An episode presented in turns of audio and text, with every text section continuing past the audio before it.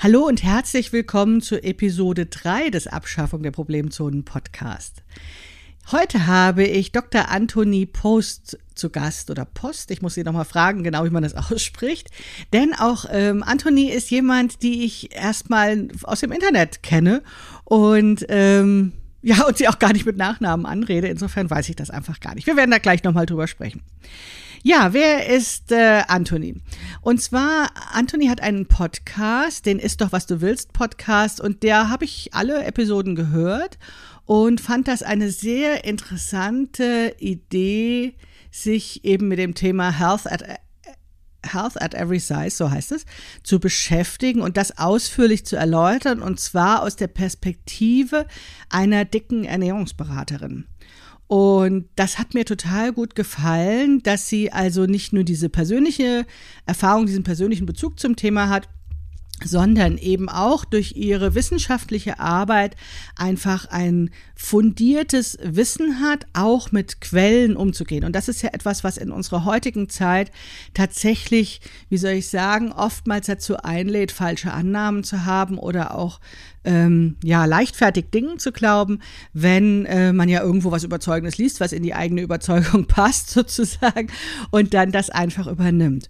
Und da hat mir bei Anthony immer gut gefallen oder gefällt mir besonders gut, dass sie eben da sehr genau hinschaut und eben das wissenschaftliche Instrumentarium zur Hand hat, diese Dinge auch ja hinter den Kulissen zu blicken und die Studien eben genauer zu verstehen. Das heißt, sie nimmt mir einiges an Arbeit ab. So tief kann ich gar nicht in das Thema Ernährung Ernährung und Körperakzeptanz reingehen, aber das muss ja auch gar nicht. Dafür gibt es ja eben ganz viele tolle Menschen, die sich eben dann ja spezialisieren auf ein Thema und wo wir dann so eine Arbeitsteilung haben und uns gegenseitig ganz wunderbar ergänzen. Umso mehr habe ich mich gefreut, als ich sie gefragt habe, ob sie Lust hat, zu mir in den Podcast zu kommen. Sie hat sofort Ja gesagt und deswegen ist sie jetzt schon mein Gast Nummer drei. Ich wünsche euch ganz viel Spaß mit der heutigen Episode ja, lasst euch, setzt euch hin, genießt einfach und hört zu. Bis dann. Hallo zum Abschaffung der Problemzonen Podcast. Hier spreche ich über Körper, Kleidung und Gesellschaft aus feministischer Perspektive mit inspirierenden Frauen, die etwas zu sagen haben und die Welt verändern wollen. Mein Name ist Maike Rentschbergner und ich bin die Autorin des gleichnamigen Sachbuchs Abschaffung der Problemzonen. Nichts mache ich lieber, als mit klugen Frauen Kaffee zu trinken und revolutionäre Ideen auszuhacken. Geht's dir auch so? Dann mach dir einen Kaffee und setz dich dazu.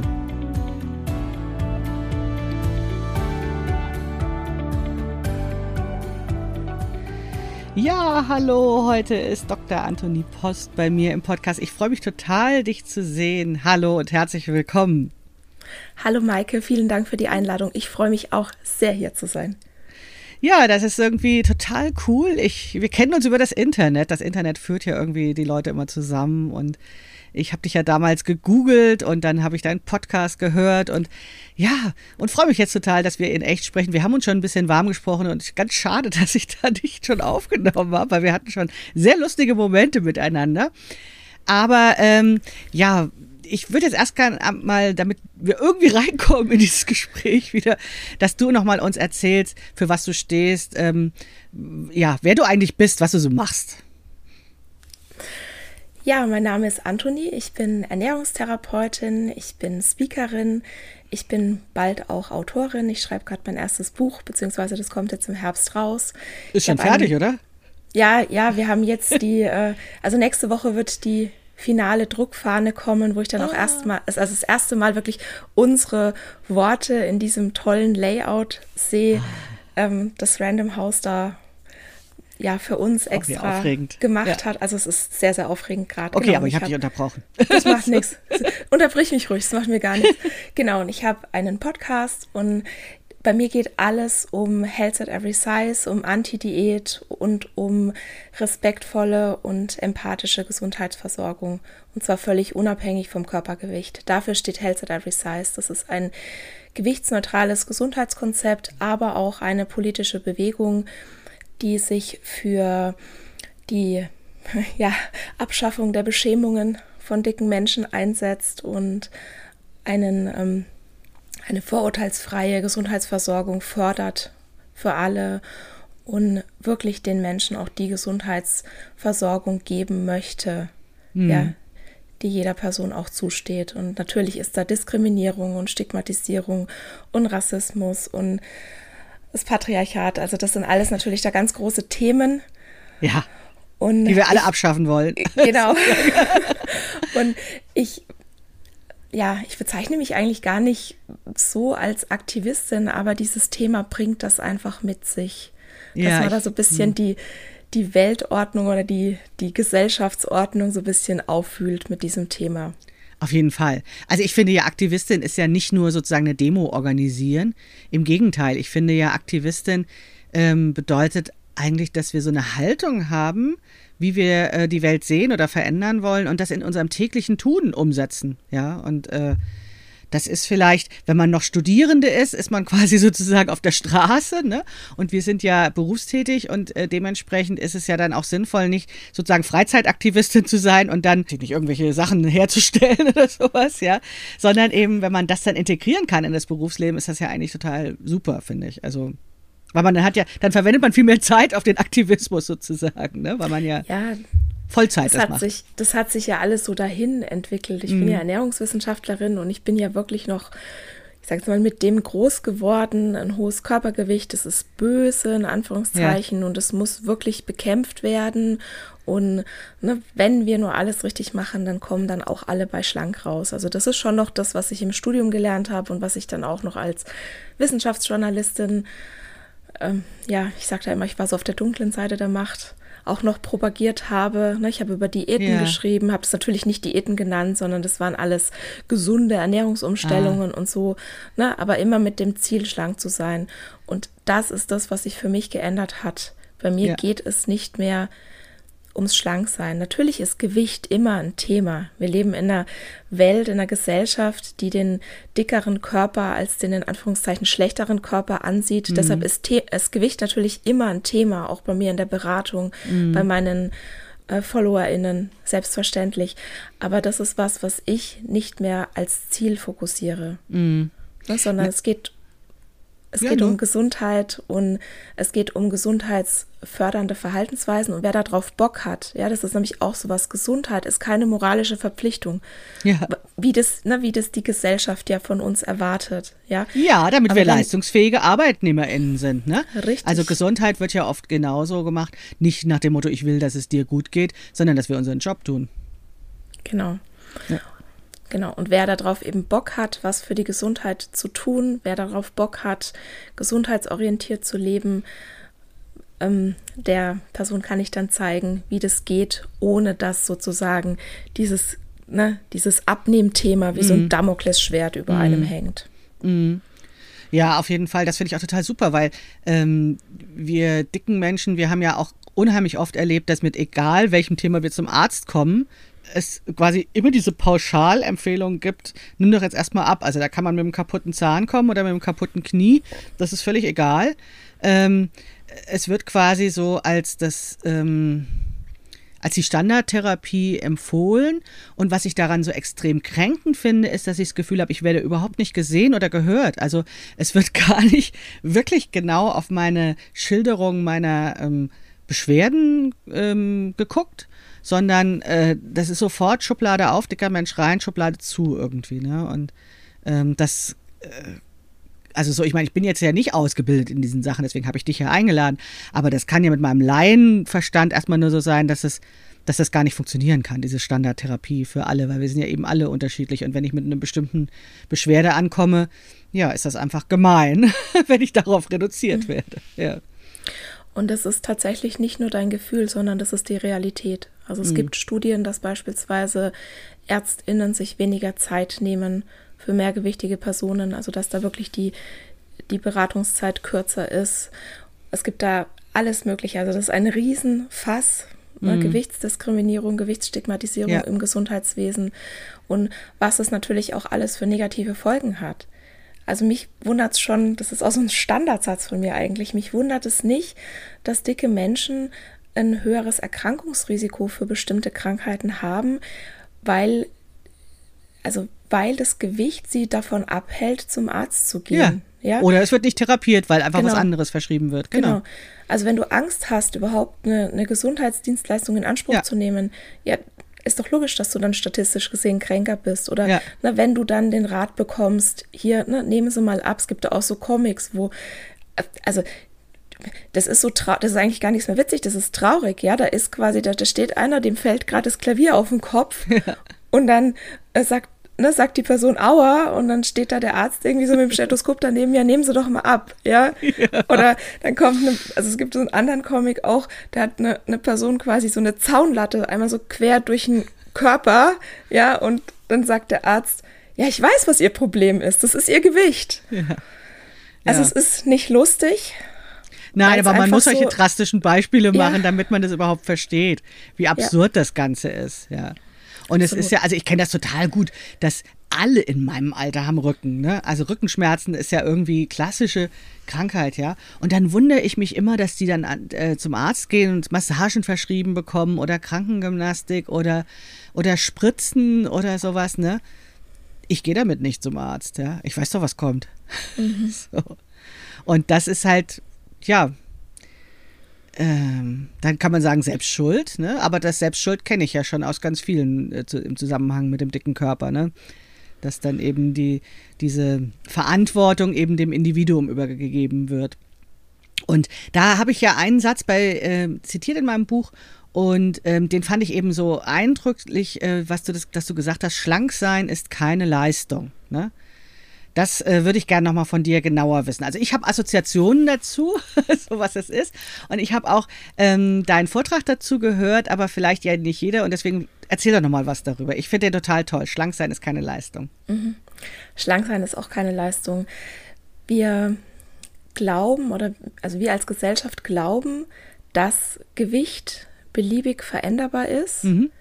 Und dafür, also und dadurch hast du dann die Verantwortung für dein Körpergewicht. Mhm. Und wenn du dich dann sozusagen in Anführungszeichen entscheidest, als dicker Mensch durchs Leben zu gehen, wird das dann halt als ähm, ja, moralisches Versagen gewertet. Genau. Also so tickt unsere Gesellschaft und der, ja, der faule Apfel sozusagen an dieser ganzen Sache ist, ist das Gewicht eben nicht als beliebig veränderbar ja. gelten sollte, weil es das einfach nicht ist. Natürlich, ne, jetzt, jetzt, jetzt, haben bestimmt da auch ganz viele, die das hören, gleich so die, diese, diesen Widerstand, so, was, nein, wenn ich weiß doch, wenn ich ne, auf meinen Körper achte und wenn ich jetzt mich, mich besser ernähre oder passender ernähre, mhm. wie auch immer das dann aussieht. Oder wenn ich jetzt mehr das Sport Rechenbeispiel. Mach, so viel ne? rein, so viel raus. Genau. ja. Also ich habe das doch alles schon über erlebt und dann ne, nehme ich ab und dann werden, ja, werden meine Wehwehchen vielleicht besser, da werden meine Rückenschmerzen besser, ja, da werden meine Blutwerte besser. Ich habe das doch alles schon erlebt. Was redet die denn da? Ja, wie Gewicht ist nicht beliebig veränderbar. Ne? Natürlich, ich kann es doch verändern. Ich habe das doch alles schon gemacht. Ja. Aber eben nicht auch langfristig. alles schon gemacht, genau. Haut, haut eben nicht langfristig hin. Du hast da ja sogar genau. so interessante Zahlen dann auch mal zitiert, wie viel Prozent äh, dann diesen sozusagen mehr, hinterher mehr wiegen. Ich glaube zwei Drittel oder sowas. Und es sind ein bis zwei Drittel, ja. ja und genau. also 95 Prozent bis 98 Prozent aller Diäten scheitern in den ersten ja. ein bis fünf Jahren. Und das heißt, warte mal, das, das müssen wir ja. mal ganz deutlich sagen. Scheitern in den ersten eins bis fünf Jahren, das bedeutet ja, dass man, wenn man dieses Gewicht halten will, im Prinzip eine dauerhafte Diät einhalten muss, also eine Ernährungskontrolle sozusagen. Ne? Und in dem Moment, wo man dann locker lässt, ja, also wieder ähm, nicht mehr sich an diesen Plan so hält, dann ist es vorbei sozusagen. Dann, dann, mhm. dann, dann kommt wieder Gewicht drauf, oder? Das ist damit gemeint. Ja, das Problem ist halt, dass Willenskraft eine erschöpfbare Ressource ist. Ja. Also du hast nicht unendlich viel Willenskraft für alles Mögliche. Und ne, wir sehen ja dann immer nur vielleicht die dicke Person, die sich dann, keine Ahnung, nachmittags auf der Arbeit auf ähm, das Buffet stürzt oder so. Ja, ja. Dass, dass die Person aber an dem Tag vielleicht schon 500 Entscheidungen getroffen hat, ja, irgendwas nicht zu essen. Das geht ja schon ne, frühs los mit ich, ich frühstücke dies oder dieses nicht. Und so geht es ja durch den ganzen ja. Tag. Und irgendwann ist dann so dieses Fass voll. Ja, dann hat man noch den, den, den Stress mit dem, mit dem Vorgesetzten, mit der Vorgesetzten gehabt. Dann na, hat man vielleicht was mit den Kindern, dann ist dies, dann ist jenes, dann hat man schlecht geschlafen. Und ne, eine dicke Person wird ja nicht belohnt für, jetzt hast du 500 Mal widerstanden, ja. ne, sondern, ja, war ja klar, ne? Ja. Hat sie die Arschbombe in die Naschschublade gemacht. War ja zu erwarten. Und das ist halt einfach, das ist das, was wir sehen wollen und was mhm. aber nicht so ist. Also es ist, es ist nicht so einfach, dass man sagt, ne, weniger essen, mehr bewegen, das ist genauso wie wenn du jetzt sagen würdest, ja, wenn du reich sein willst, dann musst du halt weniger ausgeben, als du verdienst. Ja, ganz genau. Es ist das gleiche Prinzip dahinter. Das ist diese, diese, diese, diese Lügen, die uns erzählt werden, ähm, um uns zu motivieren. Das ist so eine Karotte, die vor uns hergezogen wird oder der Schokoriegel an der Angel kann ja, ja wahlweise auch das sein. Ne? Und dann sollen wir hinterherlaufen, weil wir das glauben. Genauso wie Leute ähm, immer sich glauben, dass sie, dass sie zur Mittelschicht gehören und dass ihnen nichts passieren kann äh, und dass, wenn sie sich nur anstrengen, dass sie dann irgendwann auch reich werden und deswegen wählen sie FDP oder sowas. Ne? Also es ist, wir kriegen immer diese Versprechungen gemacht und aber wenn es nicht klappt, sind wir schuld. Ne, weil ja diese mhm. allgemeine Versprechung quasi wie so ein Gesetz ist.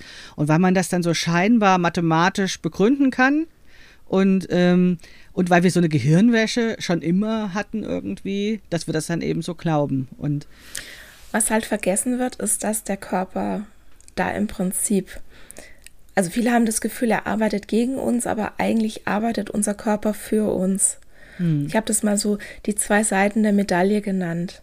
Ne? Klar, wenn du jetzt anfängst, also wenn du jetzt deine Ernährung umstellst, wenn du jetzt ähm, vielleicht viel nährstoffreicher isst, ja, dann ist es auch oft so, dass du dann ähm, ja weniger Energie zu dir nimmst dann bewegst du dich vielleicht mehr, dann schaust du auf dein Stressmanagement, dann schläfst du vielleicht mehr. Also ich habe immer, wenn ich Diät gemacht habe, zum Beispiel sehr viel mehr geschlafen, weil ich mhm. abends dann hungrig ins Bett bin und lieber halt nicht noch eine Stunde den Hunger ja. aushalten wollte. Ja, also ich habe dann, also es ist, ich habe mich teilweise in den Schlaf geweint vor Hunger. Ach, du das ist was, was ich nicht mehr machen möchte. Ne? Ja. Und du schläfst mehr. Und wenn halt schlanke Menschen das machen, wenn schlanke Menschen diese, diese ich sage jetzt mal, guten Gewohnheiten in ihr Leben holen. Ja, nährstoffreich zu essen, sich zu bewegen, mehr zu schlafen, was für den Stress zu tun oder gegen den Stress zu tun. Na, dann heißt es, wow, na, die Person, die lebt gesund, ist ja logisch. Mhm.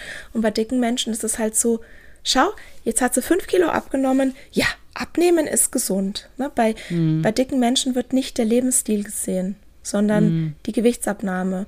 Und mhm. dann wird sozusagen der Gewichtsabnahme die kriegt dann den, den ganzen Applaus. Ja. Dabei ja, ja. ist sie aber vielleicht einfach nur so nebenbei passiert. Und mhm. was wirklich halt ausschlaggebend war, waren diese neuen Gewohnheiten. Mhm. Und dann ist halt wieder die Frage, ne, welche Motivation steht denn hinter diesen neuen Gewohnheiten? Kommen mhm. die aus einem Mangel heraus, weil du einen Mangel beseitigen willst? Ähm, ne, musst du damit ganz viel Willenskraft draufgehen? Ja. Und wir wissen doch, wie es ist, wenn wir mit Willenskraft irgendwie Sport machen wollen, so ein hartes Sportprogramm. Mhm. Es geht dann zwei, drei Wochen gut, dann, ähm, keine Ahnung, ist man vielleicht krank oder jemand aus der Familie ist krank oder der Job ist stressig oder mhm. man muss auf Dienstreise und dann hat man sofort dieses Schwarz-Weiß-Denken, oh, jetzt habe ich es wieder nicht geschafft, kann ich es halt auch gleich lassen. Mhm. Und dieses Schwarz-Weiß-Denken, das hast du dann halt auch, wenn du als, als alleiniges Ziel dein Gewicht ja. nimmst. Ne? Und nochmal zu den zwei Seiten der Medaille. Ich glaube, so habe ich angefangen. die eine Seite ist, du veränderst was und verlierst Gewicht. Und die andere Seite, die dazugehört, ist, dass dein Körper dann anfängt zu adaptieren. Ich möchte jetzt nicht sagen, dagegen zu steuern, sondern er adaptiert. Er sieht, da kommt lernt das, weniger da kommt rein. Weniger, ne? mhm. Genau, da kommt weniger rein, da wird mehr Energie verbraucht. Jetzt mhm. müssen wir schauen, dass das nicht aus dem Ruder läuft. Ja, also der Körper versucht einen zu schützen.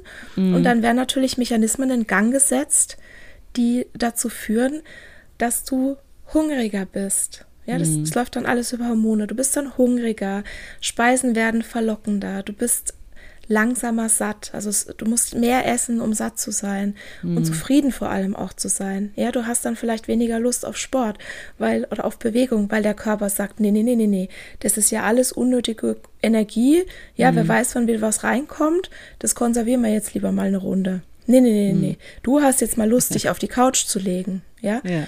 Und das ist dann die andere Seite der Medaille. Und die, die Diätindustrie sagt halt, guck, Diäten funktionieren, ja, und guckt aber nur diese eine Seite ja. an, die sie dann sozusagen als Beweis nimmt, dass aber der Körper nicht, nicht ein Verbrennungsmotor ist mit Energie rein, Energie raus, ja, sondern dass es alles einem Regelkreis unterliegt, der mm. hormonell gesteuert ist, ja, mit über, über was weiß ich, wie viele Kaskaden von Neurotransmittern. Und dass man da einfach nicht so mal schnell reinpfuschen kann, weil uns unsere Biologie da einfach ein Bein stellt, ja, weil die in Jahrmillionen Evolution so optimiert wurde, dass wir eben mal nicht schnell verhungern können. Ja. Ne? Ach, finde ich cool, dass du das so erzählst. Deswegen höre ich auch deinen Podcast so gerne. Und deswegen finde ich das auch so unglaublich gut, dass du Frau Dr. Post bist, ja. Weil ähm, es ist ja so, ähm, genauso wie ich Gehirn gewaschen bin von diesen ganzen ähm, ja, Diätkultursprüchen ist das ja so, dass ich schon auch in den letzten Jahren, seitdem ich mein Instagram-Feed selbst sortiere und so weiter und dann eben körperpositiven Leuten folge und ähm, dass ich dann sozusagen so Schlagwörter auch wieder höre, ne? Nach dem Motto, ähm, das stimmt doch gar nicht, dass Dicke alle ungesund sind oder sowas. Und es ist aber so, dass wenn dann jemand anfängt mit mir zu diskutieren, und das ist ja dieses Killer-Argument schlechthin, ne, dass die sagen, ja, ist ja schön und gut, dass du dich gut findest, aber deine Gesundheit, ne, dass mir dann oftmals die, die ähm, Tiefe der Argumentation fehlt, ähm, wirklich das zu begründen. Und ich dann schon mich ganz oft gefragt habe, bin ich da genauso gehirngewaschen, dass ich das jetzt einfach glaube? Glaube ich das, weil ich es glauben möchte, dass das sozusagen kein Argument ist?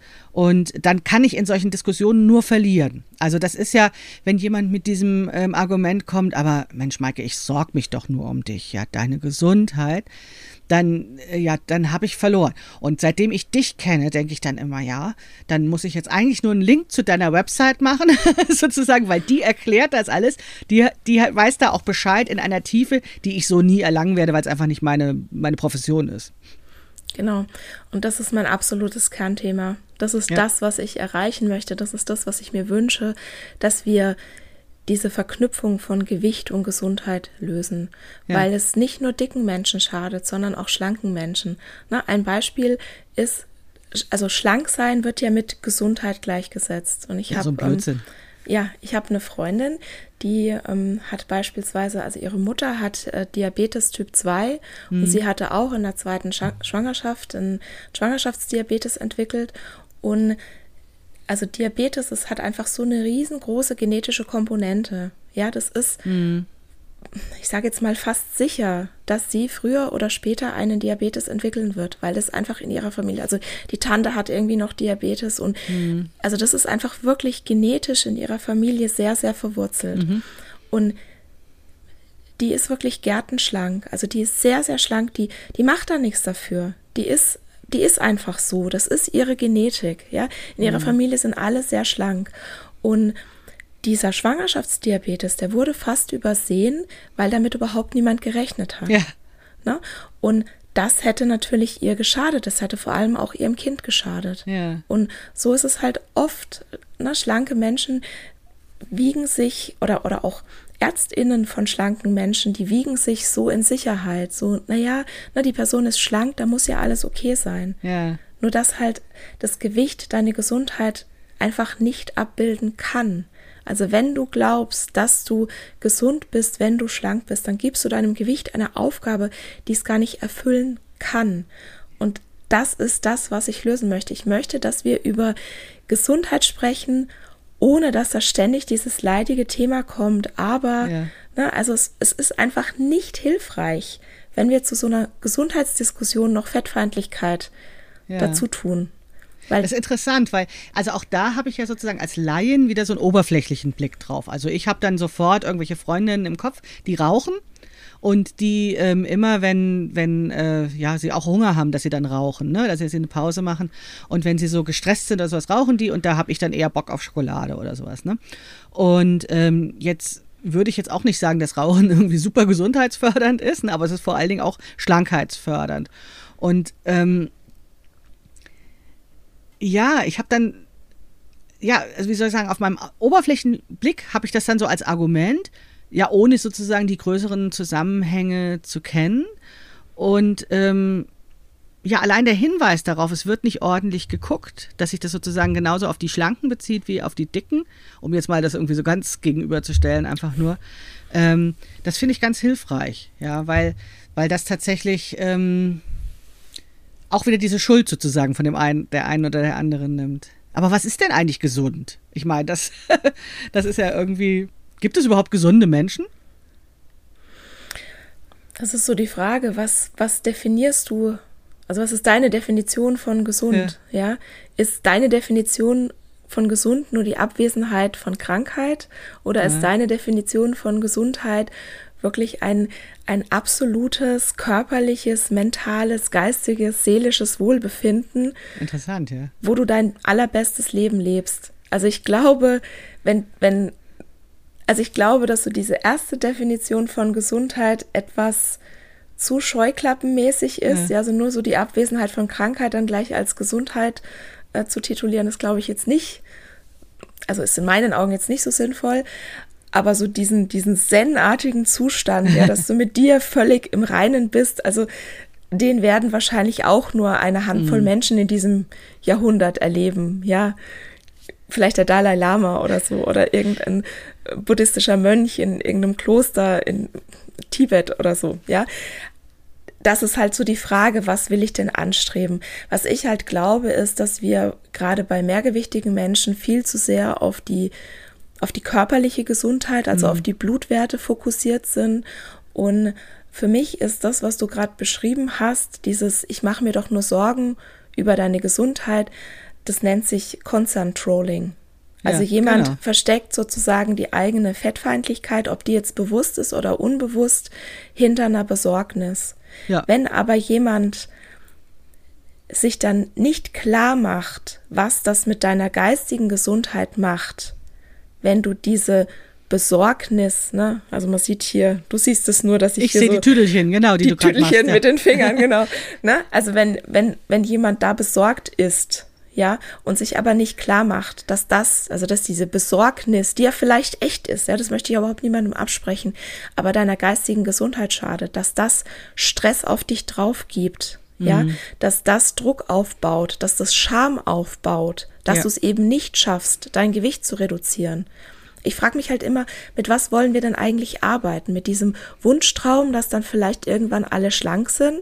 Oder müssen wir einfach mal der Realität ins Auge schauen, dass wenn wir Gewichtsverluststudien angucken, die länger als ein Jahr gehen, dann ist einfach das zu erwartende Outcome, das zeigen mhm. die auch alle, dass die Menschen wieder zunehmen. Und es ist auch völlig egal, welche Diät die dann machen. Es gibt keine Diät, die irgendwie überlegen ist.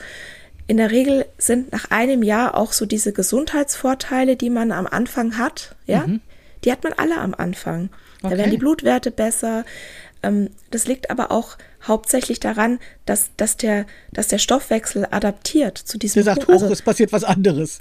Genau, Ne? Ja. Oder die Blutwerte werden besser. Ja, natürlich. Ja. Wenn ich dann vielleicht, ähm, keine Ahnung, wenn ich halt nicht mehr esse oder wenn ich halt ähm, bestimmte Makronährstoffe nicht mehr esse, ja, also wie Kohlenhydrate, die halt den Blutzucker beeinflussen. Ja, natürlich werden dann erstmal die Blutwerte besser ja. sein. Mhm. Wenn ich keinen Zucker esse, kann, kann der Blut, also ja, der kann dann trotzdem hochgehen, das ist aber eine andere Sache, weil es halt eben nicht nur die Glucose ist, sondern es kann auch Stress sein, es kann alles Mögliche sein, es kann Schlaf sein, ne, was dein, was deinen Blutzuckerwert beeinflusst. Aber wenn ich das erstmal nicht mache, dann wird sich das natürlich verbessern. Ja. Das ist aber für mich, also da werden dann sozusagen aber nur häufig die Symptome kaschiert. Ja. Ne? Und ein Diabetes kann beispielsweise nicht geheilt werden. Der ist trotzdem da. Mhm. Ne, mit den ganzen Spätfolgen, die der potenziell haben kann. Und wenn du halt jetzt nur die Symptome kaschierst und dann vielleicht noch einen Haufen Stress auf dich drauf gibst, dann wird dich das einfach nicht gesünder machen. Mhm. Interessant war, als du anfingst zu definieren, was gesund ist, dass ich witzigerweise sofort sowas im Kopf hatte wie, ey, wenn ich super gesund bin, dann kann ich den so und so Berg besteigen oder irgendwie sowas. Und dann dachte ich, auf einmal bin ich ehrlich gesagt ein kleines bisschen abgeschweift mit den Gedanken. Dann dachte ich mir, ey, scheiße, Maike, äh, oh, äh, Mist, Maike, ähm, das ist jetzt ja schon wieder ein Gedanken, der quasi aus dieser Leistungsgesellschaft kommt. Also es spielt ja für mein Leben tatsächlich überhaupt keine Rolle, ob ich einen Berg besteige oder nicht. Ja, so.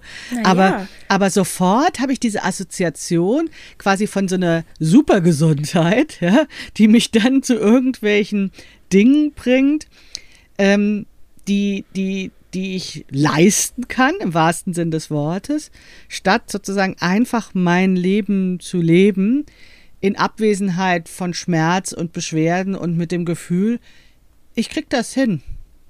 Es, es funktioniert so, wie ich bin. Also, was ich damit meine, ist, ich will ja gar nicht immer Supergirl sein oder sowas, ne? Sondern es würde ja total reichen, einfach zu sagen, es funktioniert. Es läuft ganz gut. Mal an einem einen Tag besser, an einem anderen Tag schlechter. Es kommt so ein bisschen drauf an. Na, ist das für dein Leben wirklich nicht relevant, wenn das jetzt ein, ein sehr, sehr großer Wunsch ist, der dich glücklich macht? Na, nicht, dass du das jetzt leisten kannst, sondern dass du vielleicht diese Wanderung genießt Ja. und ja dann auch ne, dieses Erfolgserlebnis hast, wenn du oben auf dem Berg bist. Ich meine, das ist ja toll, wenn du den ganzen Tag einen Berg hochgelaufen bist und dann oben dieses Gefühl, wenn du dann die Aussicht hast und ne, wenn du, wenn du es dann geschafft hast. Ich meine, das ist ja, das ist ja was, das ist ja was Schönes. Also ist das wirklich nicht relevant für dein Leben? Die Na, Frage. ich, ich ne? wollte äh, sozusagen in Frage stellen, dass sozusagen dieses Bild, was mir gekommen ist, sofort quasi äh, nicht, dass es nicht mein eigenes war und dass ich das so sozusagen erstmal so mit so einem Automatismus in meine Gedanken gedrückt hat. So, weil ich das assoziiere mit solchen, mit solchen super drahtigen Menschen irgendwie so, die dann irgendwelche Dinge machen.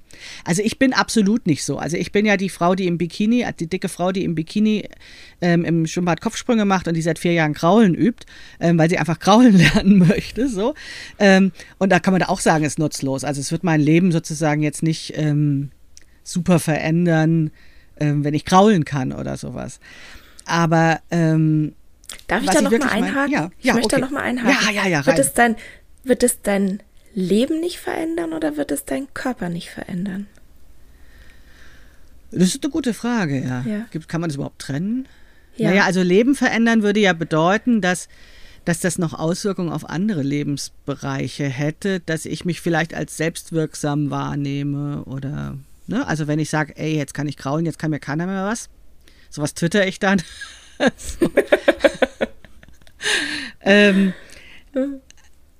und den Körper hat es, ich weiß es nicht. Das ist so lustig. Ich habe, als ich anfing mit dem Kraulen, hat mein äh, Kind gleichzeitig eben Schwimmtraining gehabt. Und ich habe, weil ich das blöd fand, draußen zu sitzen, habe ich eben auch angefangen zu schwimmen. Ne? Und dann ähm, hat mein Kind ein total geiles Sixpack bekommen. Und ich habe halt da immer noch einen Bauch drüber. Und dann habe ich gedacht, wenn ich doch genauso viel Zeit im Wasser verbringe und schwimme wie mein Kind, dann habe ich das Sixpack wahrscheinlich unter dem Bauch. So, und, und das fand ich dann irgendwie ganz lustig, diesen Gedanken. Ähm, ja, wahrscheinlich verändert das den Körper schon, aber es war jetzt ja äh, weder mein Ziel, noch war es tatsächlich sichtbar von außen. Also das Sixpack hat niemand gesehen. Genau, aber überleg doch mal, was Selbstwirksamkeit mit dir macht. Ja. Ne? Was, was du da auch für, ne, was das alles für, für Hormonausschüttungen auslöst, wenn du Freude hast, wenn du, wenn du Selbstwirksamkeit erlebst. Ja. Und das, ja, das ist nämlich auch sowas, wo wir, wo ich denke, da müssen wir viel, viel mehr uns bemühen, dass wir mal Gesundheit wirklich auch ja, in, in der ganzen Gesamtheit ansehen. Wenn du an einem Punkt deines Lebens oder in, in einem Bereich deines Lebens diese Selbstwirksamkeit hast, dann wirst du die auch auf, auf einen anderen Bereich deines Lebens übertragen. Ne, Das ist ja wie Ja, so aber finde ich ganz schwierig, was den Körper anbelangt, weil ich erlebe das, ähm, oder ja, ich habe es mehr gelesen noch, tatsächlich ähm, ähm, nicht so, weil ich ja damit auch beruflich nichts zu tun habe, aber ähm, dieses, dass diese ähm, Magersucht oder diese, diese, diese, diese starke Beschäftigung mit dem Körper, dass das ja eben auch oft daherkommt, dass die, dass das dann ein Versuch ist, Kontrolle über den Körper zu bekommen und wenigstens über irgendeinen Lebensbereich Kontrolle zu haben. Und da finde ich das ganz schwierig, dann diese Selbstwirksamkeit mit dem äh, Körper zu verknüpfen. ja, es ist auch schwierig. Also es gibt ja auch diese Verknüpfung, ich mache jetzt Diät, weil ich Selbstfürsorge betreibe. Ne? Und das sehe ich halt eben auch nicht so. Ich glaube, es ist immer, also ich glaube, man sollte da immer wirklich auf die Motivation dahinter gucken. Ne, Ja. Was ist denn jetzt deine Motivation dahinter? Erlebst du Selbstwirksamkeit, weil du aus einem Mangel heraus deinen Körper verändern willst oder erlebst du Selbstwirksamkeit, weil du das Gefühl hast, was geschafft zu haben, was für dich noch mhm. vor zwei, drei Jahren als unerreichbar galt, ja, und man kann, ich glaube, man kann da auch nicht so eine gerade Linie ziehen, wo es von Selbstwirksamkeit in Kontrolle übergeht. Ich glaube, ja. das ist so ein Graubereich, der auch für jeden Menschen anders definiert ist. Mm, es gibt so ein paar Sachen, die in Studien als gesund gelten. Mhm. Das war jetzt voll der Gedankensprung, oder? Aber trotzdem interessant. Ich würde gern mehr darüber wissen. also, ähm, na, wir werden in 40, 40 Minuten Podcast werden wir nicht dein gesammeltes Wissen unterbringen, aber nein, das würden wir jetzt gerne noch wissen. Nein, ähm, nee, also es, es, es ging gerade um, ich habe so ein paar Gedanken ausgelassen, vielleicht äh, sage ich ja. das einfach noch. Es ging um äh, Selbstwirksamkeit, ja. es ging um, um Freude am eigenen Körper, es geht auch um Genuss an Bewegung, ja, und mhm. den eigenen Körper genießen zu dürfen.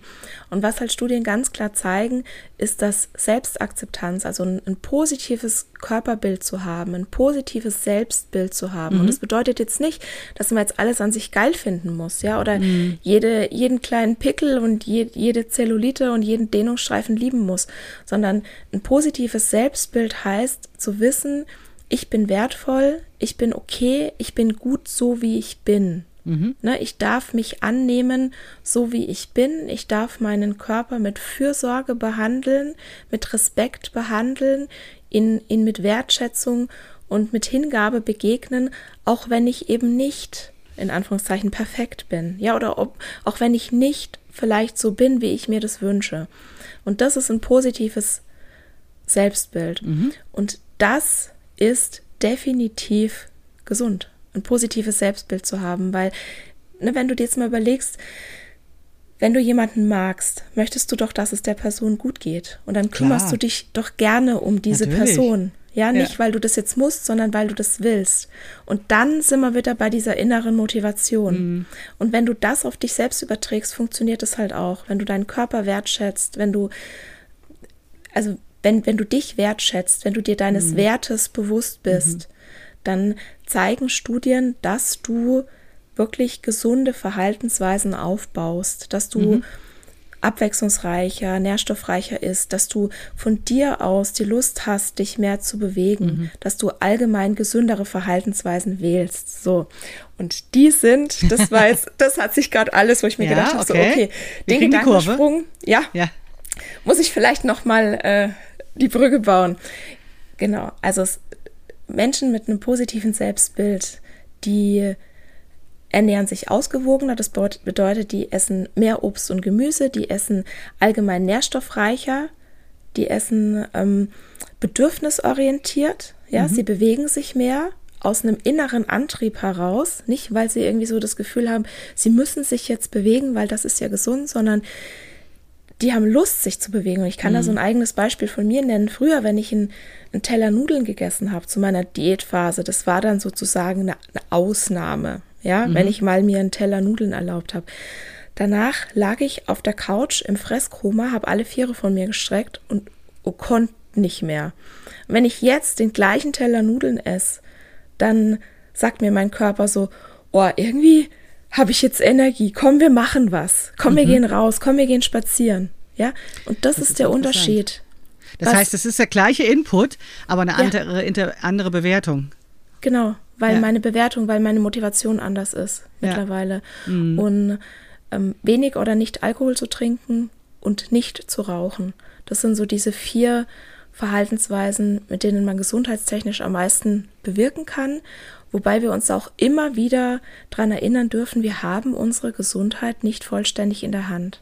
Also ja. Ernährung und Bewegung und das, was wir beeinflussen können, ist nur ein kleiner Teil dessen, was tatsächlich unsere Gesundheit ausmacht. Also Genetik, Trauma, Medikamente, Krankheiten, der Sozialstatus ist beispielsweise auch ganz wichtig. Mhm. Es gibt eine Studie, die finde ich so beeindruckend.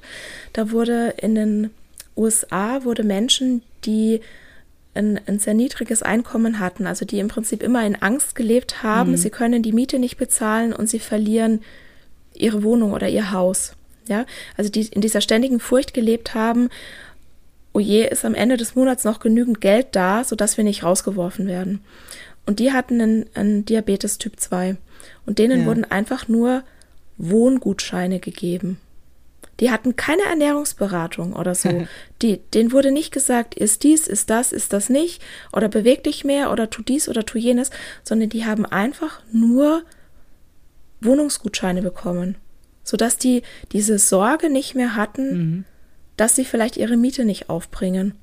Und deren Diabetes hat sich signifikant verbessert. Krass, ja. Mhm. Und das finde ich so beeindruckend, weil wir glauben immer, dass, ne, wenn wir uns richtig bewegen und richtig ernähren, also wieder beides natürlich in Anführungszeichen, mhm. dass wir dann auch gesund sein müssen.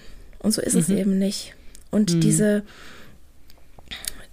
also dieses Moralisieren von Gesundheit, das schließt halt auch einfach so viele Menschen aus. Ne? Menschen mit einer Behinderung, behinderte Menschen, Menschen mit einer chronischen Krankheit. Ja? ja? Ich beispielsweise, ich werde, egal was ich mache, ich werde nie gesund sein. Ich habe eine chronische Krankheit. Hm. Das ist wurscht, ob ich jetzt schlank bin oder dick bin oder ne, wie ich mich verhalte. Natürlich kann ich mit meinem Verhalten mein Wohlbefinden verbessern, aber ich kann es nicht erreichen, mit meinem Verhalten gesund zu werden. Und mhm. das ist einfach was, was wir so im Hinterkopf haben müssen bei dieser ganzen Diskussion. Und für mich ist es einfach eine, eine bequeme Praxis, eine bequeme und wenig reflektierte Praxis, dicken Menschen zu sagen, jetzt nehmen Sie doch mal ab. Ja. Weil wenn das so leicht wäre, dann würden es alle machen. Weil ja, in unserer eben. Gesellschaft entscheidet sich kaum jemand aktiv dafür, dick zu sein. Nein, auf keinen Fall, weil ja die Nachteile so offensichtlich sind, weil uns die Gesellschaft und die einzelnen Menschen, mit denen wir da sind, dauernd ja wieder zurückspiegeln, dass das falsch ist, was wir tun. Ne? Genau. Und jetzt wird mir auch noch mal deutlicher, was dieses Schlanksein ist keine Leistung bedeutet, ähm, weil das Leistung ja eben bedeutet, dieses sehr mechanistische Weltbild, ich tue irgendwas, ich streng mich ordentlich an und dann habe ich verdient, sozusagen ein besseres Leben zu haben, ähm, weil das, man sieht ja dann schon von außen, dass ich mich ordentlich angestrengt habe. Für mich ist ja diese Grundthese, ich formuliere das ja ein bisschen zaghafter, aber trotzdem war der, der, ähm, der Erkenntnisgewinn für mich total groß, zu sagen, ich kann meinen Körper weitaus weniger verändern, als mir weiß gemacht wird. Das ist für so ein, äh, ne, wenn man immer so dieses Bingo spielt, ist das einer der Sätze, die ich sehr häufig sage. So. Und das war für mich einfach ein großer Erkenntnisgewinn, äh, und, und spiegelt vielleicht das mit, wo du sagst, der Körper ist komplex. Ne? Also wir kriegen immer gesagt, dieses mechanistische Weltbild funktioniert und ich musste einfach aus meiner über 50-jährigen Erfahrung lernen, das funktioniert eben nicht. Ja, also es ist nicht diese einfache Rechenaufgabe und ich kann das nicht so ähm, beeinflussen. Und wa was nützt mir das jetzt mein Leben lang, ähm, äh, mich schlecht zu fühlen oder auch, auch zu warten, sozusagen, ich, ich bin dann glücklich, wenn ich einen bestimmten Zustand erreicht habe oder sowas, dann, dann werde ich wahrscheinlich nie glücklich sein. Ne? Mhm. Und ähm, das hat mich dann so entlastet, als ich das für mich so definiert habe, zu sagen, okay, ich habe da natürlich einen gewissen Einfluss darauf. Ich kann bestimmte Dinge machen, wo ich mich dann schon besser fühle oder Dinge weglassen, wenn ich mich schlechter fühle. Aber ich kann letztendlich es weniger beeinflussen, als ich letztendlich weiß gemacht bekomme. Und, und das dann dieses, dieses, das, was als, als Diätkultur um mich rum ist, eben als, als Lügen und Gehirnwäsche zu enttarnen. Das hat für mich so viel, so viel Befreiung mhm. bedeutet. Und dafür ist dann so eine Arbeit wie deine und meine so wichtig, ne? Es wird dann ja aber auch gleich wieder so gleichgesetzt mit, oh, Ne, sie lässt sich jetzt gehen. Sie akzeptiert es jetzt und lässt sich jetzt mhm. gehen. Und das ist eben nicht so. Das nee. ist einfach so ein, so ein Mythos, ja, den viele Menschen haben, wenn sie so das erste Mal mit der, mit der Anti-Diät-Bewegung oder mit, mit der intuitiven Ernährung in Berührung kommen. Das ist so ein Gehen lassen. Das ist jetzt so eine, ich sag's mal. Ist das Gegenteil zur Leistung, ne? Das eine sind sozusagen die aktiven Duracell-Häschen und das andere sind die, die auf, das, auf dem Sofa sitzen, sozusagen, ne? Und dann. Genau. Ähm, und das ist einfach nicht so. Also für mich war das beispielsweise früher so, dass ich mit Diäten auch viel weggedrückt habe. Ne? Dass ich, mhm. also für mich war das so, dass ich schon auch versucht habe, so diese Kontrolle über mein Leben zu haben. Ne? Wenn ich meinen Körper kontrolliere, habe ich mehr Kontrolle auch über mein Leben. Ja, und ich habe so ein, also ich habe so ein Ding mit Kontrolle. Ich kontrolliere sehr gerne Dinge. und ähm, es war aber für mich ah, auch brauchst so. Ein, einen Hund? Ich habe einen Hund. Ah, sehr gut. Der liegt da hinten, der schläft ganz brav. Sehr gut. Hat noch gar nicht gebellt. Das könnte noch kommen. Ähm, genau, also zum einen war es so diese Kontrollsache. Und zum anderen, und zum anderen war das auch, ähm, ich habe ich hab mit Diäten Emotionen ja, entweder gegessen oder weggehungert. Das kam immer Aha. so ein bisschen drauf an. Ja, also ja. Diäten war so für mich so ein, so ein Aktionismus-Ding, sodass ich ähm, Gefühle nicht unbedingt fühlen muss.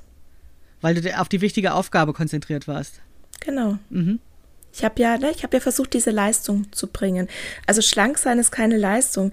Das, dieser Satz ist entstanden, weil ich mich, weil ich mich damit befasst habe, warum ich denn überhaupt meine erste Diät gemacht habe. Also ich wurde beispielsweise von meinen Eltern nicht auf Diät gesetzt. Mir haben meine Aha. Eltern nicht aktiv gesagt, du musst jetzt abnehmen oder ähm, wenn, wenn du dick bist, bekommst du keinen Mann oder so. Also es gibt ja, oh, was ich da, was ich da manchmal höre, da rollst ja. dir auch echt die Zehennägel hoch. Na, bei mir war das alles nicht so, sondern meine Eltern haben in der Diätkultur gelebt, die, mhm. also Diätkultur ist ja ein Glaubenssystem, die den schlanken Körper als den in Anführungszeichen besseren ansieht und halt mit Leistung und Schönheit und Gesundheit und moralischer Überlegenheit überknüpft, verknüpft. Und darin haben meine Eltern gelebt und haben mir das halt auch so wiedergespiegelt. Ja. Ja. Dieses, wenn du erfolgreich sein willst, dann reicht es nicht, wenn du dich anstrengst und gute Noten hast, sondern du musst auch diesen Erfolg verkörpern. Und Erfolg verkörpern in unserer mhm. Gesellschaft bedeutet, dass du eben, also im Moment bedeutet es das, ja, in zehn Jahren ist es vielleicht wieder anders, dass du schlank, durchtrainiert, fit und ne, so des, sein musst. Deswegen joggen amerikanische Präsidenten zum Rednerpult. Richtig, richtig. Weil die auch, also weil von ihnen erwartet wird, dass sie ihren Erfolg auch verkörpern. Ja. Und das war einfach bei mir so drin und ich habe das nie hinterfragt. Und das ist das, was ich halt bei allen gesehen habe. Wenn du nicht zufrieden mit deinem Körper bist, dann machst du eine Diät. Und das ist auch so ein Irrglaube, weil wir halt denken, dass wenn wir sozusagen unsere Hülle perfektionieren, dass dann auch wir endlich glücklich sind, dass wir dann auch endlich unseren Körper akzeptieren können. Aber jede Person, die schon mal, ich sag's mal, erfolgreich in Anführungszeichen abgenommen hat und dann immer noch nicht zufrieden mit ihrem Körper war, oder jede Person, die sich jetzt Fotos von vor 10 oder 20 Jahren anguckt und sich denkt, wow, da sah ich aber toll aus, was hatte ich denn da eigentlich für ein Problem mit meinem Körper? Mhm. Das ist doch der absolute Beweis, dass es nie um den Körper ging, sondern mhm. dass dieses Problem und vor allem dieses konstruierte Problem im Kopf war dass es die Bewertung vom eigenen Körper war. Ja, und sich mit dem nicht. allen auseinanderzusetzen, das ist verdammt anstrengend. Und ja. das ist alles andere als gehen lassen. Ja.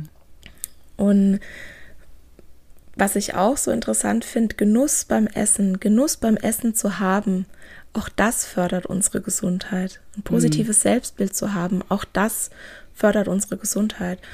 Und wenn wir halt mal einfach diese ganze Gewichtsstigmatisierung im Gesundheitswesen lassen würden, dann würden wir damit sehr, sehr viel verbessern, wenn Menschen nicht mehr Angst haben müssten, zum Arzt zu gehen. Mhm. Ja, wenn, wenn sie, und Menschen gehen, das zeigen auch Studien, dicke Menschen gehen nachweislich seltener zur Vorsorge mhm. und mhm. sie warten bei Beschwerden länger. Mhm. Ja, ist doch logisch, dass sie kränker sind, oder nicht? Ja, ja, klar. Ne? Ja, also ich habe, ich ich kann mich an so die ersten Diäten schon auch erinnern, aber ich kann mich vor allen Dingen an die letzte Diät erinnern, äh, vor 20 Jahren, als ich dann ähm, gedacht habe, okay, ich kann das nur halten, wenn ich mein Leben komplett ändere und wirklich so viel Sport mache und so viel auch immer selbst koche, was in meinem Berufsleben auch gar nicht immer vereinbar war und so weiter. Also so eine extreme Disziplin habe und ähm, das dann äh, mich dafür entschieden habe, meine Kräfte auch anders zu investieren, ja, also statt nur auf diese Selbstoptimierung zu konzentrieren. Und was aber geblieben ist, ist so eine Lust am, am Gemüse, sag ich mal. Ne? Also ich liebe das, auf den Markt zu gehen und diese bunten ähm, Früchte und Gemüse anzuschauen, mit allen Sinnen zu erleben und das zu kochen und so weiter. Also es hat sich was verändert, aber es ist eben nicht mehr dieses Du musst, sowas. Und, ähm, und das konnte ich erst machen, nachdem ich mich wirklich frei gemacht habe davon. Dass ich gesagt habe, okay, ich habe jetzt dreimal in meinem Leben richtig viel abgenommen, hat nicht funktioniert, so, mehr als dreimal muss ich das jetzt nicht probieren. Und jetzt nehme ich mir aber das daraus, was gut war an dieser Zeit, ne? was du vorhin auch mal beschrieben hast. Man, man, man gönnt sich mehr gute Verhaltensweisen oder sowas. Und die habe ich mir bewahrt, aber eben nicht mehr unter diesem Vorsatz. Und, ähm, und das aber einer Ärztin oder einem Arzt zu erklären, ist wahnsinnig schwierig. So, ja. das, ähm, das ist irgendwie, ich vermute mal, ähm, ich freue mich sehr auf dein Buch, was ja bald erscheint, weil ich dann äh, genauer weiß, was dieses Health at Every Size äh, bedeutet. Aber ich vermute mal, dass das so in diese Richtung geht und ähm, dass ich das einfach noch mehr rumsprechen würde. Und und tatsächlich ist es jetzt so, dass ich bei meiner Hausärztin immer sage, ich gehe zweimal die Woche schwimmen und seitdem spricht die mich nicht mehr aufs Gewicht an. So, da hatte ich dann auch so, hey, hätte ich mal 20 Jahre früher drauf kommen können, ja, dass die Ärzte so einfach zu befriedigen sind, dass man dann da mhm. gar nicht mehr drüber sprechen muss, ja. Ja, also man kann wirklich beim Arztbesuch auch sowas sagen wie, das schadet meiner mentalen Gesundheit, wenn sie mich ja. auf mein Gewicht ansprechen. Das ist ein großer Stress, den sie mir hier gerade auferlegen, wenn sie ständig mein Gewicht in den, in den Mittelpunkt rücken. Und sie sehen doch, was ich die letzten Jahre alles versucht habe. Ja. Und sie stressen mich hier und sie bauen hier Druck auf. Und ich glaube nicht, dass das förderlich für meine Gesundheit ist. Und ich glaube nicht, dass sie das möchten, dass ich gestresst bin, oder? Also man kann schon auch sowas sagen. Oder auch, ähm, ich möchte nicht auf mein Gewicht angesprochen werden. Ich möchte hier nicht auf die Waage gehen. Ja. Bitte behandeln Sie mich so, wie Sie einen schlanken Menschen auch behandeln würden. Was würden Sie denn mit, also mit, mit meinen ähm, Gesundheitsherausforderungen einem schlanken Menschen raten? Welche Medikamente würden Sie dem verschreiben? Das Welche ist cool. Massagen du müsstest solche Kärtchen drucken, die man bei dir bekommt, so, ne? die äh, man dann mitnimmt schon. zum Arzt. Ach, die gibt's schon. Die, die gibt's schon. Die kannst du dir runterladen. Die heißen, ähm, das sind Freebie von mir, die heißen bitte äh, bitte nicht wiegen Karten. Ja, cool. Genau. Das ist nämlich, weil man in dem Moment ist man ja immer nicht schlagfertig, ja, wenn man dann so, ja. das ist ja genau diese beschämende Geschichte, ne? Also die Leute beschämen uns und Scham führt dazu, dass man da liegt irgendwie wie so ein Käfer und einfach nichts mehr kann, ja, man kann nicht mehr reagieren. Und wenn man dann sagt, hey, ich habe doch die Karten von Anthony dabei, ne, genau. dann kann man die vielleicht gerade noch aus der Tasche ziehen und so sagen, ja, so hier, lies, genau. ich kann nicht mehr sprechen. Ich habe die tatsächlich als E-Book, als ähm, kleines Poster oder auch als großes Poster kann man sich das ausdrucken und als Taschenkarten gemacht. Ich verlinke das, das genau, in den genau Show Notes. Ja. Ich, ich gebe dir das. Und ich habe auch ein zweites Freebie, das heißt äh, 4x10 Antworten gegen Fettfeindlichkeit und Bodyshaming. Oder so ja, genau, so habe ich dich nämlich auch gefunden. So, genau. so habe ich gegoogelt, ich habe geguckt über Diet Talk und ähm, äh, da, also mir war klar, was es ist, aber ich war dann gerade in so einem gehirngewaschenen Moment, wo ich dachte, jetzt fällt mir nur ein einziges Beispiel ein, es müssen noch ein paar mehr geben. Und dann habe ich gegoogelt und so habe ich dich kennengelernt. Ja. Genau. Und das hast und du auch, genau wirklich so dieses, was würden Sie denn jetzt einem schlanken Menschen raten? Und wenn man ja. halt wirklich so einen so komplett beratungsresistente Ärztinnen hat, die wirklich auch nur das Gesicht, äh, das Gewicht, ja, das Gesicht ja. wäre schön, das Gewicht sehen wollen, dann kann man auch sowas sagen wie, ja, ich bemühe mich ja abzunehmen, aber das, ne, bei meinem Gewicht wird es ja eine Weile dauern. Also nicht, dass ich jetzt hier irgendjemand eine Diät äh, raten würde, aber man kann es ja mal sagen. Ne? So, selbst ja. wenn ich mich jetzt bemühen würde, das würde jetzt ja eine Weile dauern. Was können wir denn in der Zwischenzeit machen? Ja. Gibt es nicht irgendwas, was wir in der Zwischenzeit schon machen können? Mhm. Und ich habe da auch ganz, ganz viel Empathie mit Ärztinnen, weil auch die oder auch, auch, auch TherapeutInnen oder auch PsychologInnen, ja, wir alle oder mit uns allen, wir alle wachsen ja in dieser Gesellschaft auf. Wir ja. alle, na, ich auch als Ernährungswissenschaftlerin, ich habe das im Studium gelernt. Dick sein mhm. ist was Böses, dick sein muss bekämpft werden. Ja, wenn wir alle dann austherapiert haben, dann kommen auch alle schlank bei raus. Diäten funktionieren, nee, nee, was ich im Studium gelernt habe, Diäten funktionieren nicht. Aber jetzt ess doch mal 1200 Kalorien und mach fünfmal die Woche Sport und am besten auch kein Weizenmilch und Zucker und was weiß ich noch was alles nicht. Ja, das ist aber halt einfach die Definition einer Diät. Ja, gibt es Regeln, ist es eine ja. Diät. Und nochmal zu dem Schlanksein ist keine Leistung. Manche Menschen werden selbstverständlich glauben, dass ihr schlanker Körper eine Leistung ist. Und das kann auch oder, oder überhaupt ihr Körper eine Leistung ist, ja, und das kann auch sein. Ich möchte niemandem absprechen, dass sich nicht vielleicht jemand sehr bemüht, sehr viel trainiert, sehr hart trainiert, ja. sehr vielleicht auch eingeschränkt ist, um einen bestimmten Körper zu haben. Und da ist halt dann auch wieder dieser Graubereich. Ne, wo hört denn dieses, ich achte auf meine Ernährung auf und wo fängt denn die Essstörung an? Und ich glaube halt, wenn du überhaupt keine Flexibilität mehr in deinem Leben hast, ja, wenn du einen Nervenzusammenbruch bekommst, weil jetzt einfach der Geburtstag von der Oma ansteht, wo du dann eine riesen Angst hast und schon eine halbe Panikattacke, weil es da Kuchen gibt und das nicht mhm. zu deinem Plan passt. Ja, das kann nicht gesund sein. Wenn naja, also ich meine, wenn das, wenn, wenn, vielleicht ist das einfach die unterschiedlichen Ziele, ne? Also wenn ich jetzt zum Beispiel sage, ähm, ich möchte unbedingt Bodybuilderin sein und ähm, die deutsche Meisterschaft gewinnen und dafür brauche ich so einen definierten Körper, dann ist das mein Ziel und dann ist das sicherlich auch meiner Anstrengung gewürdigt und dann ist das meine Leistung, dass das so aussieht. Aber wir wollen ja eben nicht alle Bodybuilderinnen sein. Und auch wenn du mir vorhin versucht hast, das Bergsteigen schmackhaft zu machen, auch nicht alle wollen auf den Berg steigen, ja, so, sondern was ich daran so interessant finde, ist, wenn wir von diesen gesellschaftlich vorgegebenen Zielen die einfach mal sein lassen, dann haben wir überhaupt erstmal diesen geistigen Freiraum, eigene Ziele zu entwickeln und zu sagen, was will ich denn wirklich? Was will ich denn in meiner Freizeit eigentlich machen? Ja, was will ich denn eigentlich werden? Welche Kompetenzen habe ich, um mich einzubringen in die Welt? So, ne? Genau. Und in dem Moment, wo wir aber sozusagen immer diesem, diesem Leitmotiv, dieser, wir müssen uns um, unsere, um unseren Körper kümmern und der muss jetzt irgendwie perfektioniert werden und so weiter, solange wir dem so nach, nachhecheln, haben wir überhaupt keine Ruhe und Zeit und ja, sozusagen bei, wirklich bei uns zu gucken, was wir wollen. Mhm. Ich sage da immer, wenn da ganz viel ich muss und ich soll ist, ja. dann ist ganz wenig Raum für ich möchte und ich brauche. Ja, genau. Und das, das finde ich einfach so ein wichtiger Punkt. Ne? Selbstverständlich ist es, oder das ist auch so ein, so ein Beispiel, ich bringe nochmal ein Beispiel, ja. Immer, ja. Natürlich ist das eine Riesenleistung, wenn du äh, 100 Meter in unter 10 Sekunden rennst. Das ist ja. eine Riesenleistung. Und da musst du sehr, sehr viel und sehr hart trainieren. Ja, das ist eine Leistung, definitiv. Aber nicht jeder Mensch kann diese Leistung bringen. Nicht jeder Mensch ist von der Genetik, von den Kapazitäten, von der körperlichen und geistigen Gesundheit, von der Zeit, von, von der Umgebung ähm, so ausgestattet, ja. das leisten zu können. Ja, ich Egal wie viel ich trainieren würde, egal wie groß meine mentale Stärke wäre, egal wie viel Geld und Zeit und Energie ich da reinbuttern würde, ja, ich könnte niemals 100 Meter in unter 10 Sekunden laufen. Das gibt einfach meine Lebensrealität nicht her. Mhm. Und das ist aber das, was wir von dicken Menschen verlangen. Mhm. Ne? So dieses, ihr müsst jetzt alle schlank werden, ihr müsst jetzt alle abnehmen und das ist sozusagen der Versuch, diese 100 Meter in unter 10 Sekunden zu laufen.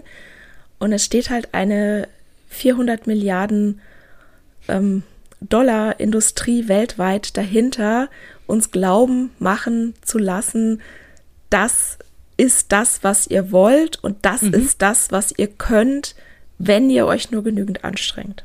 Ja, genau. Und die sich ne? dann ihr Geldsäckel streicheln, genau. weil da ordentlich und, und wenn wir so dieses, wenn wir das mal übertragen würden, es gäbe jetzt eine Industrie, die uns allen weismachen würde, du kannst 100 Meter in unter 10 Sekunden laufen, wenn du dich nur genügend anstrengst, ja, da langen wir uns doch alle an den Kopf und sagen, was mhm. für ein Bullshit, ja. Mhm. Und beim Gewicht akzeptieren wir das aber einfach. Da glauben wir mhm. das. Mhm. Und ne, da geben wir unser Geld her und kriegen dann die Schuld, dass, es, dass das Produkt nicht funktioniert hat. Ja, bekommen ja. wir dann noch die Schuld und dann versuchen wir es wieder, weil wir sind ja eigentlich immer nur auf der Suche nach einem neuen Produkt, nach dieser einen magischen Diät, ja. die endlich funktioniert und die dann auch alle Probleme und Herausforderungen löst und mit, der, mit, mit der wir dann endlich äh, gesund und glücklich sind. Ja, weil das der einfachste Weg ist, ne? Also das erlebe ich ja eben auch immer bei meinen äh, Frauen, die ich unterrichte, Schnittmuster anzupassen. Die ähm, hoffen immer noch auf das magische Schnittmuster, was dann irgendwie vom Himmel fällt und alle ihre Probleme löst. Und ja, ich denke dann immer, dass, äh, wo, woher soll das kommen, ne? Wir müssen es schon irgendwie selbst machen. Und wahrscheinlich ist das so ähnlich bei deiner gewichtsneutralen ähm, Ernährungsberatung, wo du einfach sagst, okay, es gibt bestimmte Faktoren, die können wir jetzt irgendwie gemeinsam mal besprechen und, und überlegen, aber wir nehmen jetzt eben diesen Faktor Gewicht, den irgendwie alle haben, raus. So stelle ich mir das vor, oder? Genau. Mhm. Und was halt, also was auch vielleicht noch ein gutes Argument für ÄrztInnen ist, Ja, wenn du sagst, ja, ich kann das jetzt machen, ich kann jetzt eine Diät machen, das hat in, in der Vergangenheit nicht fun funktioniert für mich, ich kann das wieder machen und ich werde dann sicher auch ein paar gute Verhaltensweisen mir angewöhnen, wie ne, viel Obst und Gemüse essen, wie mhm. mich mehr bewegen, wie besseres Stressmanagement und so weiter. Aber überlegen Sie doch mal, was passiert. Ich nehme dann ab und dann kann ich es aus welchem Grund auch immer, ja, nicht aufrechterhalten, diese Gewichtsabnahme. Glauben Sie nicht, dass die Wahrscheinlichkeit hoch ist, dass ich dann alle guten Verhaltensweisen, die ich mir da so mühsam antrainiert habe, auch wieder sein lasse? Können wir nicht einfach mal das Gewicht außen vor lassen und uns direkt auf die Verhaltensweisen konzentrieren hm. und uns direkt darauf konzentrieren, wie ich mich dann fühle? Hm. Weil wenn das Gefühl toll ist, ja, wenn dir das Spaß macht, wenn dir das leicht fällt, wenn du danach ein gutes Gefühl hast, wenn das belohnend ist, die Verhaltensweise an sich, mhm. dann kann da eine gute Gewohnheit draus werden. Mhm. Wenn wir die wieder an Bedingungen knüpfen, ja? ja? ich weiß, es ist eine gute Gewohnheit, mit der möchte ich jetzt abnehmen. Wenn die Gewichtsabnahme nicht klappt, ja, dann kann ich es auch gleich mit der guten Gewohnheit sein lassen. Ja, ja. Hm. Ach, das erinnert mich an meine Steuererklärung und solche Sachen. Ne? Also es gibt ja noch mehr solche ja. Sachen, ne, wo man sich sozusagen aus Vernunftsgründen dann sagt, ich muss jetzt mal meinen Prozess verändern, damit es bei der nächsten Steuererklärung besser wird. Das denke ich jedes Mal, wenn ich sie gemacht habe und dann kurz vor der Steuererklärung merke ich, ich habe meinen Prozess wieder nicht verändert, so ungefähr. Ne? Also es ist einfach total schwer, solche Verhaltensänderungen zu machen, wenn die einfach nur ähm, ja nicht ganz wirklich aus einem selbst herauskommen. Ne? Oder genau. man so direkt fühlt, dass es irgendwie gut ist. Ja. Genau. Total spannend alles. Also äh, ich könnte jetzt noch stundenlang mit dir weiterreden, aber ich glaube, irgendwann fallen uns die Ohren ab oder auch denjenigen, die zuhören. ja. ähm, was ich auf jeden Fall mitnehme, ist dieses, dass, dass wir sozusagen eine ähm, die Möglichkeiten haben, gegen diese Killer-Argumente vorzugehen. Und das finde ich total ähm, ja, also sozusagen auch als so ein konkretes Ergebnis unseres Gesprächs heute. Ne? Also ich fühle mich immer sehr ausgeliefert, wenn jemand mit diesem Aber die Gesundheit kommt oder wenn eben äh, Ärztinnen eben da so drauf fokussieren. Und da hast du jetzt, ähm, ohne dass ich alle deine Studien runterbeten kann, äh, die du äh, immer so zitierst, ähm, habe ich aber das Gefühl, das geht. Ich kann da ein Widerwort geben. Also ich kann ich muss das nicht so hinnehmen und muss es dann bei mir aufbewahren, was dann zu Scham und zu schlechten Gefühlen führt, sondern ich kann dem auch was entgegensetzen. Und das finde ich, finde ich sehr, sehr schön, weil das, ähm, das ist ja auch gesellschaftliche Arbeitsteilung, dass du dich da jetzt irgendwie besser dran auskennst als die anderen, aber dass du uns eben daran teilhaben lässt. Vielen, vielen Dank. Genau, und äh, also der erste Schritt ist auch wirklich, sich klar zu machen, ich darf mich wehren, ich muss mich sogar wehren. Dieses Verhalten, das ist übergriffig, ja. das ist nicht in Ordnung ich werde nur so behandelt, weil ich ein hohes Körpergewicht habe. Und das bedeutet halt wieder, das ist Gewichtsstigmatisierung. Ja. Und das muss ich mir nicht bieten lassen. Ja, ja, ich kann mich wehren, aber ich darf auch manchmal stumm schalten oder blockieren. Genau. Und das ist auch was, also du darfst dich in erster Linie um deine, deine Gesundheit und deine Kapazität und deine Energie sorgen. Ja. Wenn ich, wenn ich irgendwo sehe, dass jemand beschämt wird, das sage ich immer was, weil das ist was, ja. das, das lasse ich einfach nicht mehr durchgehen, das dulde ich einfach nicht mehr. Aber ich muss nicht mehr, ich bin mittlerweile so die gereifte Aktivistin, ich muss nicht mehr bei jedem Kommentar zu Diäten da gleich reinspringen und oh, Diäten, nein und hier und ne, Studie sowieso und hier und was ich nicht alles weiß, sondern ich ja. kann es dann auch einfach mal gehen lassen. Also Bodyshaming, das ist was, was ich nicht dulde, was ich im in meinem, also in meinem Familienumfeld, die haben sich das sehr abgewöhnt. Äh, Körperkommentare, muss ich echt sagen, das machen sie toll. Oder so auch in so einem Freundeskreis, das ist was, was ich nicht dulde. Also egal wie wenig Energie oder Kraft oder Kapazität ich gerade habe, da muss ich reingrätschen, da kann ich nicht anders. Aber so dieses, hier ist die neueste Diät, das sage ich dann, oh, lass mal, erzähl es jemand anders. Das ist jetzt ja. nichts für mich. Und da muss ich dann aber auch jetzt nicht irgendwie gleich dagegen reden. Also man darf dann auch das dagegen reden und man darf dann auch diesen aktiven Aktivismus auch mal anderen Menschen überlassen. Absolut. Ne? Absolut. Du Weil die müssen nicht auch jede Schlacht werden. schlagen. Ja, genau. Du musst ja. nicht jeden Kampf selbst anführen, sondern, und das ist auch was, ne, viele Menschen, die trauen sich ja gar nicht, was vielleicht beim Arztbesuch zu sagen.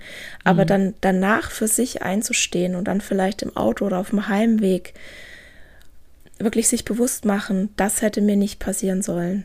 das war nicht richtig, das war ein Unrecht, das war übergriffig. Und ich hätte gerne jetzt das und das gesagt. Und das nächste Mal nehme ich die Kärtchen mit. Genau. Das ist auch, weißt du, das ist auch schon was für sich einzustehen. Ja. Also hier gibt es auch ganz viele Graubereiche. Man muss nicht gleich entweder ne, schwarz-weiß sich das gefallen lassen oder hier äh, jemanden den Kopf abbeißen. Ne, da gibt es ganz viele Nuancen dazwischen und man darf die sich aussuchen, die gerade jetzt an, zu dem Zeitpunkt, an dem Tag, in der Situation die richtige ist. Hm. Ja, und das ist alles ein Anfang. Ne? Also es ist ein Anfang auch äh, erstmal zu realisieren, dass es Leute gibt, die sich Gedanken darüber machen, so wie wir das tun. Ähm, und das ist eben total schön, dass es solche Gedanken verfügbar gemacht werden über Podcasts oder über Blogs oder zum Beispiel jetzt unsere Bücher, dein neues Buch, was ja demnächst erscheint. Sagst du nochmal den Titel, damit wir ihn uns auch merken? Das heißt, Gesundheit kennt kein Gewicht. Ah, okay. Also es heißt tatsächlich nicht Health at every size, so, Nein. sondern du hast das Wort Gesundheit da eben auch. Ja, ist gut übersetzt, aber ich finde das eben wichtig. Ich finde, mehr den Fokus auf die Gesundheit zu setzen und weniger auf das Gewicht, absolut äh, verführerisch. Genau. Insofern gut übersetzt, sozusagen, dass das vorne steht. Genau, es ist ein Ratgeber. Es gibt, also es sind ganz viele Selbstcoaching-Tools auch darin. Also es war uns ganz wichtig, dass wir eben nicht nur mhm. jetzt so den ähm, ja, die trockene Theorie liefern. Mit Studien um euch schmeißt. Ja, das mache ich schon auch. Also das mache ich schon auch, ja. Aber ähm, das sind ja alles Fußnoten, das kannst du, ja. das kannst du überlesen, wenn du es, also wenn es dich nicht interessiert oder wenn, ne, wenn du das nicht brauchst, dass du jetzt nachguckst, oder du kannst eben auch sehen, wo wir unser Wissen her haben. Ja. Das war uns ganz, ganz wichtig. Und uns war aber genauso gut, also genauso wichtig, dass wir das ähm, greifbar machen, dieses mhm. Prinzip. Ne, was bedeutet denn das? Gewichtsneutralität in dein Leben, in deinen Alltag reinzubringen. Was bedeutet es dann, bedürfnisorientiert zu leben? Ja, finde ich spannend. Ich freue mich schon sehr darauf. Genau. Man kann es sogar auch schon vorbestellen. Du hast mich jetzt ja. gerade so eingeladen, Werbung zu machen, dann mache ich das jetzt auch gerade. Natürlich, absolut, weil ich bin ja dafür, dass gute Gedanken in die Welt getragen werden. Ne? Also das äh, Werbung, das klingt immer so wie, ich drehe dir jetzt irgend so ein stumpfes Messer an. Ne? so, ähm, nein, nein, äh, gar nicht. Ähm, du hast jetzt mit uns Wissen geteilt und ich bin ganz sicherlich äh, ganz überzeugt davon, dass die eine oder andere einfach Lust hat, darüber mehr zu wissen. Und wenn es dann das in Papierform gibt, dann ist das meistens äh, gern gesehen. Insofern ähm, sehr, sehr gerne darüber erzählen. Und wie gesagt, ich verlinke das auch in den Show Notes, genauso wie die Kärtchen. Das finde ich nämlich super. Vor mhm. allen Dingen, wenn ich sage, hey, sowas müsste es geben und dann sagst du, es gibt es schon. Ja, perfekt. ja. ja. Also es war jetzt auch nicht meine Idee, sondern ich habe meine, also ich habe mich da auch inspirieren lassen. Das gab es schon auf Englisch. Na und? und? Ähm, ich habe das aber auch, genau, ich, also ich bin das sehr transparent. Ich habe das verlinkt, wo ich die Idee her habe und habe denen dann den Credit gegeben. Aber es kann halt niemand, in, also in Deutschland können halt die wenigsten was mit englischen Kärtchen anfangen. Ja, ja brauchst du deutsche Kärtchen, wenn du zum Arzt gehst. Nee, und dann habe ich die halt eben. halt übersetzt. Ja, und also es ist doch auch überhaupt nicht schlimm. Also dieser Podcast hat ja als Konzept, dass ich Frauen einlade, die mich inspiriert haben zu dem Buch, was ich geschrieben habe, so. Und deren Gedanken sozusagen für mich wertvoll waren, um meine Gedanken irgendwie da zu machen. Und wir fangen doch nie bei Adam und Eva an. Ne? Also keine von uns hat ja die Weisheit mit Löffeln gefressen, sondern jeder hat so bestimmte ähm, Spezialgebiete, wo wir eben äh, mehr wissen und, und, und dann fügen wir immer Sachen zusammen von anderen. Und ähm, ja, wenn man das jetzt sozusagen äh, einfach alles zusammenklaut und so sagt, da habe ich mir alles selbst ausgedacht, dann ist es vielleicht blöd, ja. Aber ähm, ich finde es einen ganz kraftvollen Gedanken zu sagen, wir sind viele, ne? Und das ist mhm. zusammengesetzt, es ist entstanden aus vielen, weil das ja dann einfach viel mehr Schwung noch bekommt, viel mehr, viel mehr Kraft, viel mehr Macht, bildet Banden, ne? Also. Genau. Wir werden auch immer mehr und was ich halt auch versuche, ist, möglichst Neugierde zu wecken. Ich ja. habe nichts davon, wenn ich jetzt irgendwie gerade bei KollegInnen Widerstände aufbaue, sondern ich sage, hey, guck mal, ich habe ich hab einen neuen Ansatz. Magst du vielleicht mhm. mal die Welt aus meinen Augen sehen? Magst du mal mit meinen Augen sehen, was das bewirken kann? Und viele sagen dann, ja, das gucke ich mir mal an. Und ja. das finde ich halt schön. Also ich versuche tatsächlich die Menschen neugierig zu machen und Ne, ich sage auch nicht, dass niemand Diät machen darf. Also es ist dein Körper, es sind deine Regeln. Du machst mit deinem Körper, was du möchtest. Und ich bin einfach nur da und ich biete eine Alternative für alle, die, die halt schon tausend Diäten durchhaben, die mhm. damit nicht weitergekommen sind, die damit nicht schlank geworden sind, sondern krank, so wie ich. Mhm. Und dann darfst du dir das rauspicken, was für dich Sinn macht, was du möchtest. Mhm. Ja. Ja. Dann schaut doch mal. doch mal. Was, ihr euch, was, ihr, was ihr rauspicken könnt. Ich fand das auf jeden Fall jetzt schon sehr, sehr, sehr spannend. Ich könnte noch stundenlang mit dir weiterreden. Aber vielleicht machen wir das einfach irgendwann nochmal und suchen uns irgend so einen Teilaspekt rein, wo wir nochmal in die Gerne. Tiefe gehen können. Jetzt konnten wir ja nur das so ganz grob so anreißen. Aber ähm, Anthony hat auch einen Podcast, der heißt Ist doch was Ist du doch, willst. was du ne? willst. Genau. Genau. Und da gibt es auch ganz viele Folgen und das Buch und ähm, ja, guckt einfach. Vielen, vielen Ja. Dank, dass du zu Gast warst. Hat mich sehr gefreut. Sehr, sehr gerne. Es war ein total schönes Gespräch. Ja, dann äh, wünsche ich dir noch einen schönen Tag und allen, die zuhören, auch denen auch. Also, macht's gut. Lust auf mehr? Auf abschaffungderproblemzonen.de bekommst du nicht nur mehr Informationen zum Buch, eine Leseprobe und die Podcast-Shownotes. Dort findest du auch kostenlose Stickvorlagen, mit denen du Einkaufsbeutel besticken kannst, damit wir uns unterwegs erkennen.